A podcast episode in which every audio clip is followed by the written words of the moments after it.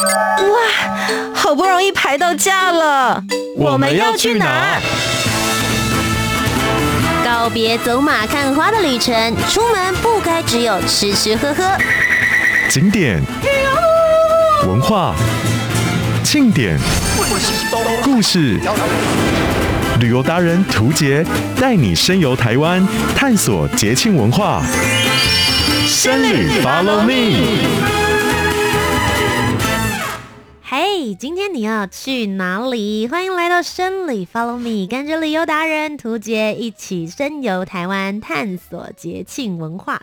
其实现在这个季节呢，就是野溪温泉最好的季节了。我自己本人呢，是在二零二零年，也就是去年的时候，才正式的跟着朋友一起出航，走过了我人生第一次的野溪温泉。我是到太钢温泉，然后后来又去了一个非常非常简单的，就是澎澎温泉，在宜兰那一边，因此就开始爱上了这个行程，然后跟着我的朋友，然后也在网络上面搜寻了很多资讯。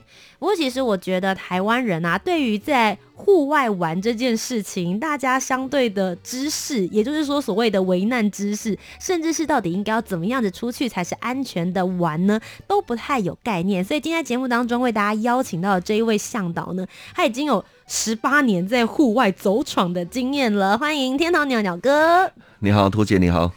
天堂鸟鸟哥是从什么时候开始来玩户外的呢？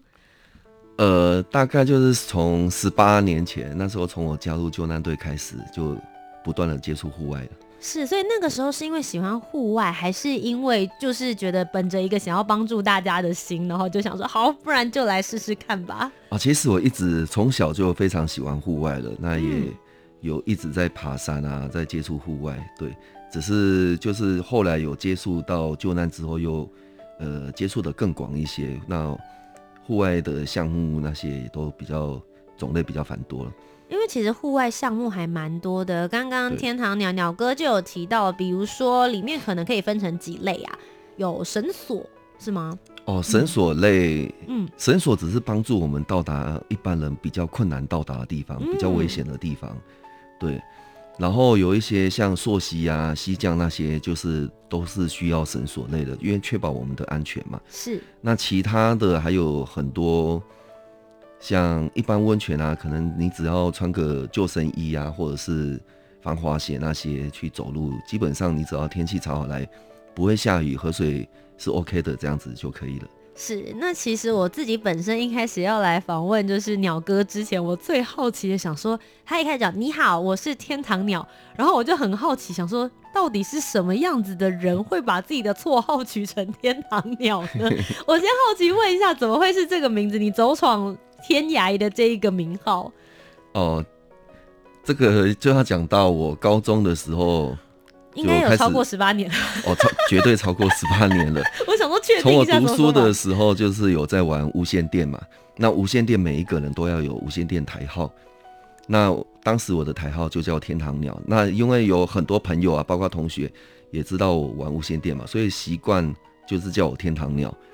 那久而久之。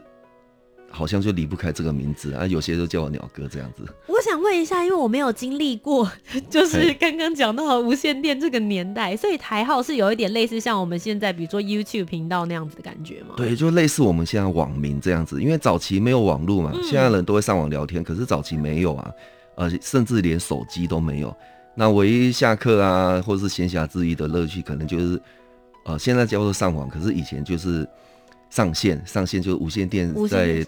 在空中跟大家聊天，大家每一个人都有无线电吗？就像现在的电脑或者手机普及的这种感觉？呃，不能说每一个人，但是是非常普及的。嗯、所以早期有一些像我们可能有听过，就是香肠族啊、火腿族啊，这就是早期我们在玩无线电的那些称号。所以你会转到它的频率，比如说大家都已经转到了第三台，然后你就会听到同时在一起在三台里面的人的所有的声音。对。那它因为无线电上面有很多频率啊，你可能有自己特定的一些朋友啊、族群啊，嗯、那可能就固定在这个频率，或是 A 频率，或者是 B 频率。那我们可能平常玩就是在这两个频道上面跟大家聊天。那会不小心转到别人的吗？不小心转到别人，有时候因为你转太远没有用，因为他哎、欸，可能我们现在是台北，台北台在这边玩，嗯、你一下转到高雄台，那你的装备就收不到，收不清楚啦。是，对啊，所以也不能转得太远，就尽可能在你这地缘附近的频率为主。那同时，很多人要讲话的时候，不会很吵吗？哦，所以它有一定的规则，就是我们要先间隔，然后然后排顺序，嗯，啊，顺序轮到你的时候，你才能发话。那也有一些曾经有发生蛮好笑的，就是呃还没轮到你，可是你等不及了，你就抢着发话，那就我们我们俗称为盖台了。对，盖台可能在空中就吵起来了啊。那大家如果大家超过两个人以上发话的话，那你的讯号就会打架哦。就大家都听不清楚，就会有点混乱的情况了。天哪，现在有种在听历史故事的感觉吗？哦，对，这 年代久远了。可是其实我们刚刚讲到无线电，其实无线电也是大家在玩户外，如果说可能比较多天，甚至是讯号比较不好的，你们其实也是会带无线电上山的。对，没有错。通常如果是我，如如果有两个人以上，甚至一群人的话，我通常还是会建议大家会带着无线电。所以这是你现在的标准装备，呃，几乎是了。嗯，对，就算是爬山什么，有时候前面后面离得比较远啊，可是山上手机讯号一定是比较差，甚至是没有的。那唯一可以通联的，可能就只剩下无线电了。嗯，那我想要问一下鸟哥，因为我们今天的主题是要带大家一起去走野溪温泉，你从什么时候看开始来探索野溪温泉？它的季节大概会是在每年的什么时候呢？大概每年枯水期之后，那因为枯水期每年都不一定，嗯、对，有时候可能十月就枯水期啦，有时候可能要十一二月才枯水期。那重点就是我们一定要等到水量河川水量比较小的时候，嗯，并且你要先查一下天气预报，不会下雨，我们再来去野溪温泉，安全还是最重要的。所以其实像今年就是从二零二一年跨到二零二二年之间，现在已经是枯水期了吗？哦、已经可以开始了。对，对，现在已经是枯水期了。不过你还是要先了解这个你想去的那地方的当地的水温，嗯，因为可能哎、欸，我们南部早就已经枯枯水期了，嗯，可是北部宜兰这一带可能还不见得枯水期。像这样的资料应该要到哪里去找，或是哪一个资讯搜寻什么样的关键字会比较好？呃，如果你有想去什么温泉的话，我会建议你先上上网搜寻一下这个温泉，在今年或者是在最近有没有人去过，那你就可以看他的照片，哎、哦欸，这水量多大啊？是，对，或或者是问一下有去过的人，对，这水量如果 OK 的话，我们再去。其实台湾在野溪温泉这一块，我觉得大家是蛮愿意资讯共享的。对，没有错，嗯，因为大家都会拍照回来放到网络，放到。那个 I G 啊，或是 F B 上面啊，对，我之前其实蛮惊讶，因为我第一次去，刚刚有讲到我去太钢温泉嘛，我去到那里的时候，我我想说，天哪，怎么会有？就是刚好已经有人把一个温泉区盖好了，就是有一个围一个圈圈，然后又帮你挖好了池子。然后后来上网看的时候，大家就会讲哦，这个时候池子还没建好哦。然后下一段就有人说已经挖好一个池了。然后再过几天之后，三个池又出现了。然后就有人讲说啊，最近有水把它冲毁。所以你可以看到大家留言的轨迹。对对对对对对，因为通常都是温泉季刚开始的时候，先去的人一定会先建设嘛。但是可能建设没有那么豪华那么好。但是后来慢慢慢慢，哎，就建设越来越完善了。可是你如果等到太晚去，一场大雨可能就把它冲光光了。啦啦。对，所以这个天气还是要查清楚的。好，所以除了天气、水量，然后可以看一下前人到底有没有帮你盖好了温泉池之外呢，今天我们就请鸟哥来跟我们分享几个从最最最最最初阶，就是如果你跟我一样是刚开始的新手，你身上连任何装备都没有的话，也许可以轻松抵达的地方。那第二个呢，会跟大家分享稍微。进阶一些些，你可能需要一些装备了，或者是你可能需要扎营了。那最后呢，会有一个再更进阶一些些，你可能会需要去到三天四天，但是一定会觉得非常非常值得的景点。那我们就开始喽。首先，鸟哥第一个要跟我们分享最最最最最初阶的菜鸟也可以轻松抵达是哪里呢？比较容易到达的，我可以先推荐那个在北横的四人温泉。嗯它大概在北横台七线五十八点五 K 那里有一条登山路径，下切，一般人下切的话，大概一个小时以内一定可以到达。哦，那应该算一个小时，应该算快了，对不对？而且一般人当天来回应该是没有什么问题的。如果是下切的话，一个小时其实算比较慢的。呃，像我们在走的话，可能半个小时就到达了。嗯，哎、欸，我想问个问题，因为下切应该对一些听众朋友来说算是一个专有名词。下切的意思是往是下坡，下坡。哦，OK，所以就是下坡的部分，那它会很陡，会很难走吗？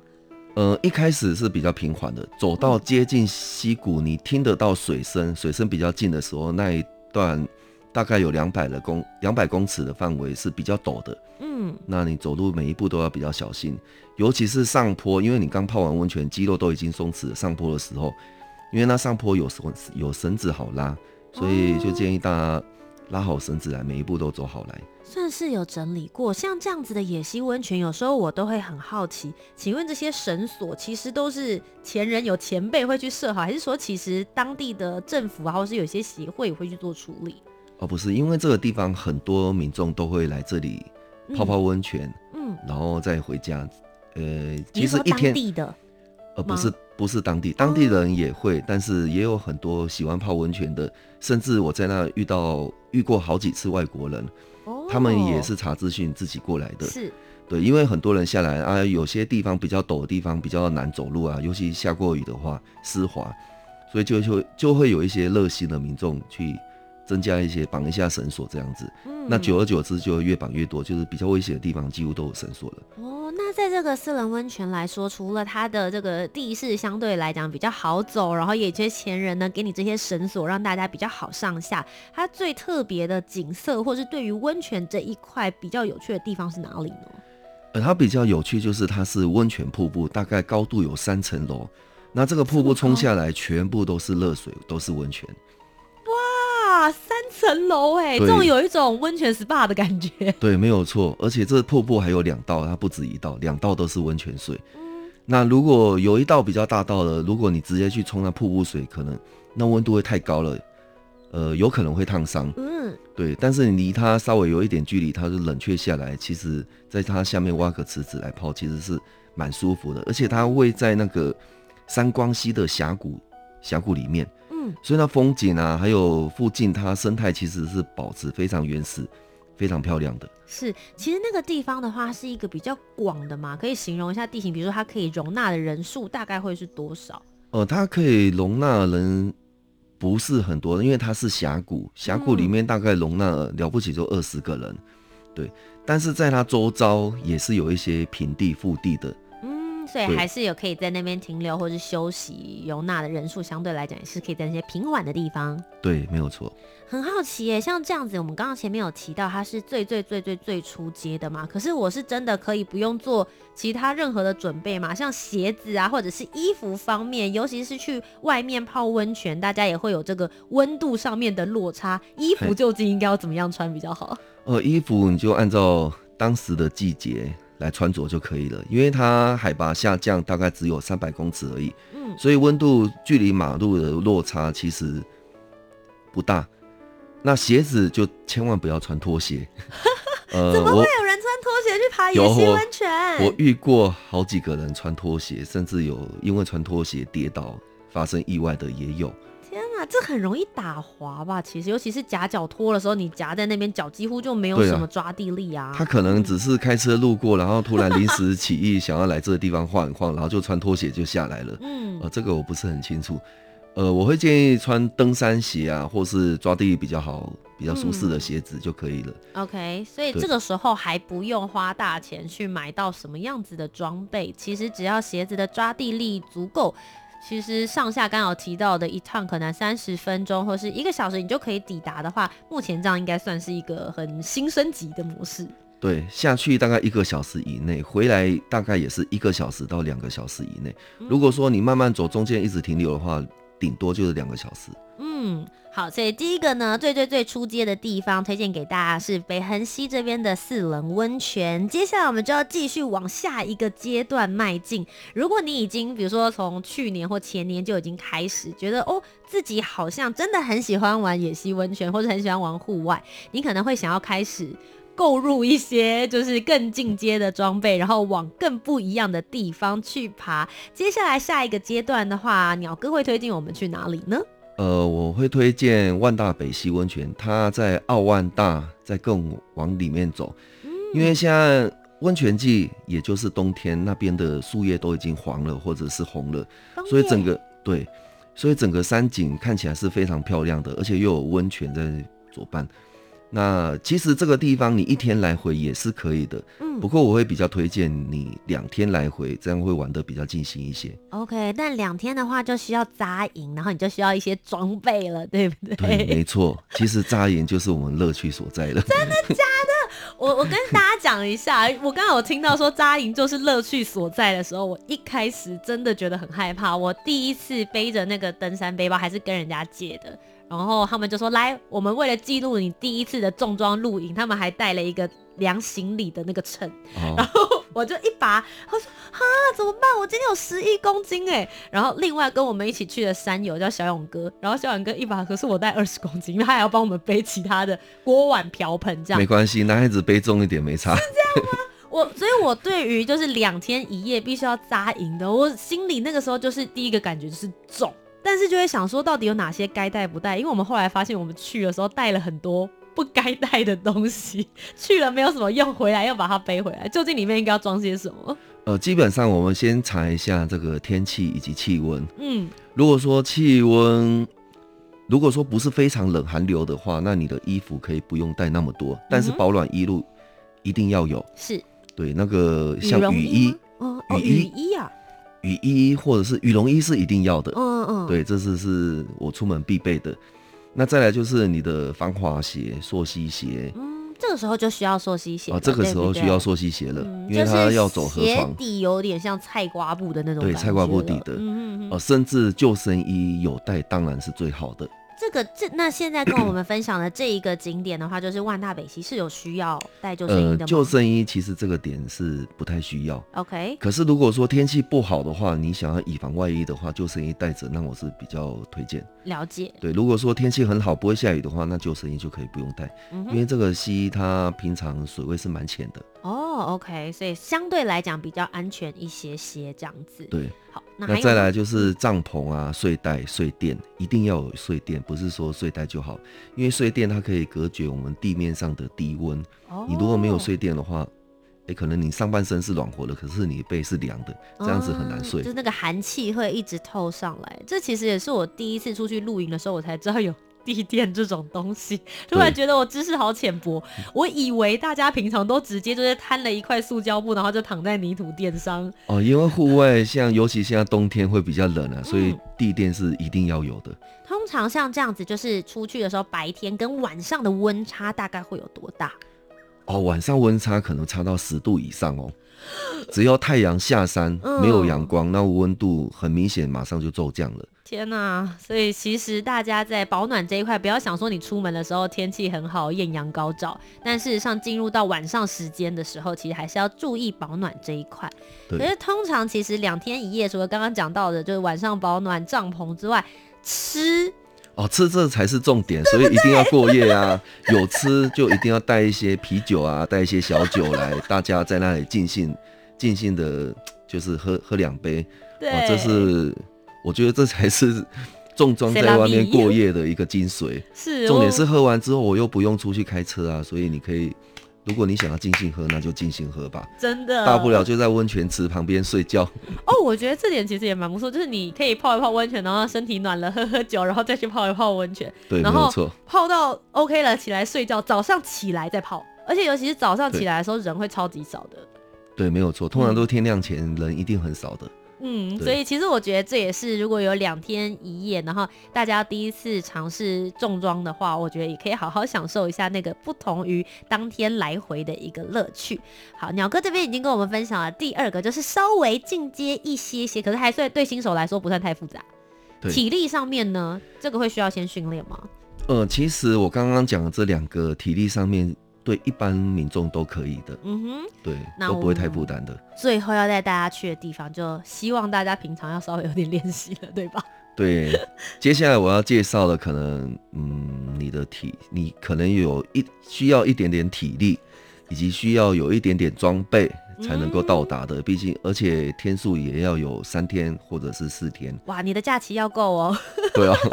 好的，三天或是四天才可以抵达。最后呢，今天要跟大家分享的这个进阶的景点——野溪温泉是哪里呢？哦，就是丹大溪的嘉年端温泉。这个地方为什么是进阶？可以看到一些什么样子的景致？哦，因为这个地方一样，在这个季节它很多，因为这流域很长很大，所以你会经过非常多的地方，主要就是丹大社啊、嘉年端社这一带，也是一样，附近的山都已经红了或是变黄了，还有峡谷，还有一些当地，甚至你可以看到很多野生动物，像什么水鹿啊、山枪那些，这地方都很多。你是说在爬的过程，去到野溪温泉的这个过程里面，就会可以看到山羌？对，山枪还有水鹿。哇，对，呃，你运气好的话，搞不好你就在河边捡到鹿角也有可能。其实大家现在可以先就一面在听的时候，一面打开你手机的 Google Map，因为我刚刚听到的时候我就这么做了。嘉是嘉义的嘉，嗯、然后年就是嘉年华的那两个嘉年，然后最后是一个端这样子。嘉年端你打开之后就会发现，它真的是在整个台湾的正中央的位置。对，没有错，它很深入里面了。而且，所以我比较建议你要有三天到四天的行程才能够。来到这个温泉，通常从我车子到这一边，然后大家入口处进去，大概会有几天的路程是安排去？就单程的话，单程，呃，我这样说，如果你走得很快的话，嗯、一天有机会到达，只是有机会哦，那那是你脚程非常快。如果只是一般脚程的话，你必须要走两天。哦，其实是蛮久的耶，对，蛮久的，而且它是山路，对，是有高低呃，要走河床，嗯、走河床进去。OK，呃，也有人走山路进去，从那个丹大林道进去，但是那个地方要申请什么比较麻烦一点，嗯，所以我会建议走河床进去。我想要问，假设我们今天就舒服一点点好了，就给自己挑战，也要好好的生活。四天三夜的部分来到了嘉年端温泉这边，刚刚有提到装备的部分要稍微有一些升级了，跟两天一夜的有些什么样子的差别呢？哦，这地方因为它的水比较急，比较大一些，而且它有一道瀑布，你必须要爬上去的斜坡，所以你必须要穿着防寒衣、防滑鞋、头盔。还有救生衣，还有携带一些绳子，这是必备的。携带绳子是要做什么用的？在，因为它有深潭要渡过，或者是有急流要渡过。那有些像我们泳技比较好的人，你游过去之后，可以放绳子过来协助你的同伴，帮助他安全的过来，省力的过来。哦，所以因为我刚刚本来是想说，难道还要去系绳或是什么？是你自己本身就可以是帮助大家拉过来那个？对对，帮助大家。而且它有一个深潭，刚刚那深潭长度有三十米，你要游过去。那有些人可十米呀、啊？对对对，往往上游游，所以是逆流。往上游，逆流而上三十米，是不是？那当然，我们就要派派出体力比较好、比较会游泳的人，先游上去，然后放绳子下来啦。鸟哥，请往前。哦，没关系，通常我都是担任这个角色 的。请往前。对，那其他人就可以拉着绳子，轻轻松松的过来了。哇，这个真的是要有点心理准备才有办法，就是要先过一些训练啦，才能够去比较不会拖累同伴，好吧？大家不要轻易尝试哦。前面的话，先把出街跟出出街先完成。对，这个地方我就不建议一般民众过来了。如果说你有一些基础的话，嗯、那你可以。呃，准备好之后再尝试看看这个地方。是，而且其实听起来装备相对来说就会重蛮多，因为你要带的东西包含像刚刚讲的绳索啊，然后这个呃安全帽，或者是呃救生衣，最直接的就是你的粮食要带四天三夜。呃，其实粮食我是觉得在山上，我们最快乐一天最辛苦最快乐的时候，应该就是吃喝，对不对？所以我是。觉得毛起来吃啊！我觉得粮食也不要说带得太克难，毕竟我们吃得开心，哦、来这个地方开心为主。嗯，那像这个地方就是嘉年端温泉比较特别的温泉景致是什么呢？呃，我先介绍嘉年端温泉，它有大概两层楼的一个蛋糕，我们俗称蛋糕，因为它是白色或者是黄色的一个结晶，就类似我们像、嗯、像我们看过钟乳石这样子。嗯。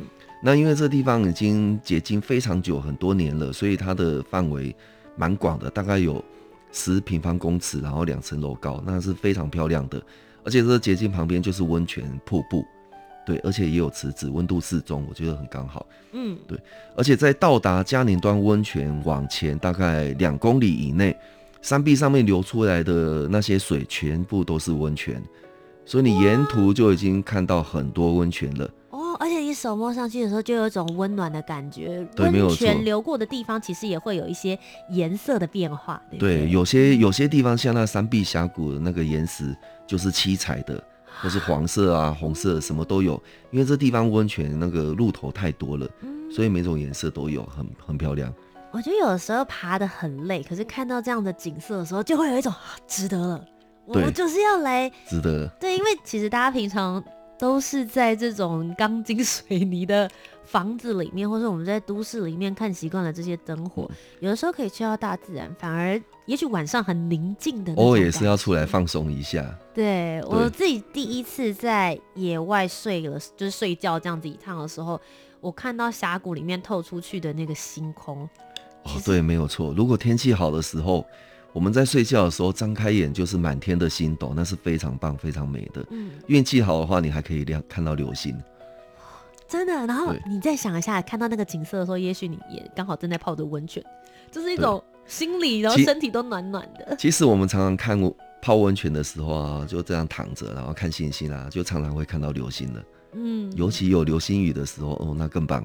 所以其实很推荐大家，也许你会觉得说啊，中装过程很辛苦，可是其实就是这些时刻，我觉得很充满。这这种时候是一种心灵充电的感觉。对，没有错。我每次出门都是一个心灵充电。那、嗯啊、最重要的是你跟你的伙伴那些一起出门，一起完成这件事情，我是觉得那种联系是比较。我是觉得比较美好的。那今天鸟哥来到我们的神里 Follow Me，跟大家分享了三个野溪温泉的景点，大家有没有好好笔记下来呢？最最最初阶的部分呢，是来到我们的北横溪四轮温泉，北横三光溪哦，三光溪的这个四轮温泉。然后在初阶的部分呢，我们是到的万大北溪这一边，以及最后进阶的部分呢，我们是来到了嘉年端温泉的部分，提供这些资讯给大家。那最后这边呢，是不是也请鸟哥跟我们分享一下，因为其实刚刚讲了很多的装备跟须知嘛，那是不是也提醒一下，如果你准备也想要来玩户外或者是野溪温泉的话，还有什么样子的安全须知需要提醒的呢？呃，最重要，我们就是一定要先把天气预报查好来。如果如果会下雨的话，我比较不建议到到这个溪边哦，甚至说你爬山下雨天，其实都还是有风险的。因为有时候爬山还是必须要过溪什么的，一旦下了雨，因为有很多案例就是下了雨之后河水暴涨，然后发生意外的，或是土石松滑这样子。那如果说你天气那些查询好了之后，你的装备你就必必须要自己评估好你带的装备是不是足够的，是不是正确的，呃，是不是有什么东西少带了，这个我会比较比较提醒的。那再来就是我们个人的随身药品，就是你有可能会用到的药物，那些也必须要带出门。好了，今天非常谢谢鸟哥来到我们的节目当中。那最后我想问你一个小小的问题：对于你来说，不论是玩户外或者是野溪温泉，对你来说是什么呢？对我来说，每次出门都是一个充电。对，有时候像我们上班，上班都已经很累了，然后常常会有同事说：“啊，上班这么累了，你怎么休假还去从事这么累的活动？”对，没有错。可是我说过一句话：上山再累都没有上班累。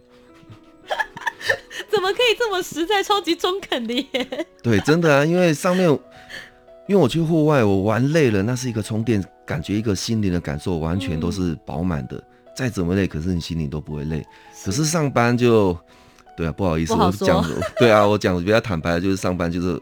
有点无趣嘛，有点无聊，毕竟工作那么久了。是，对啊。其实心灵的这种充实感，我觉得建议真的是大家自己出门走一趟，你就会很有感觉。我们从一步一步慢慢来，从最初阶到最进阶。今天非常谢谢天堂鸟鸟哥来到我们的深旅，Follow me，谢谢。好，谢谢图杰。如果大家想要了解更多有关于的旅游资讯的话呢，不要忘记要继续支持我们的节目。我是主持人图杰，我们下周节目再见，再见，拜拜。拜拜。台